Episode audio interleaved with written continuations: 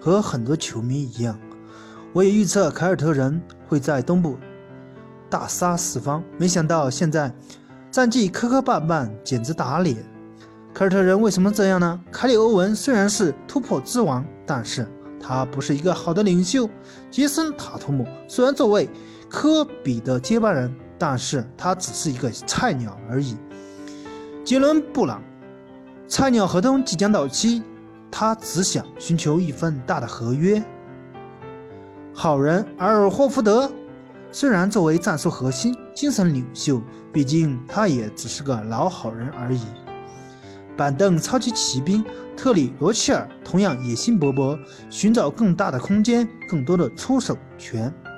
现在年轻球员每个人都想展现自我能力、自我价值，把自己的天赋。摆在球队胜利之上，所以就连主教练史蒂文斯也非常头大，没有解决的办法。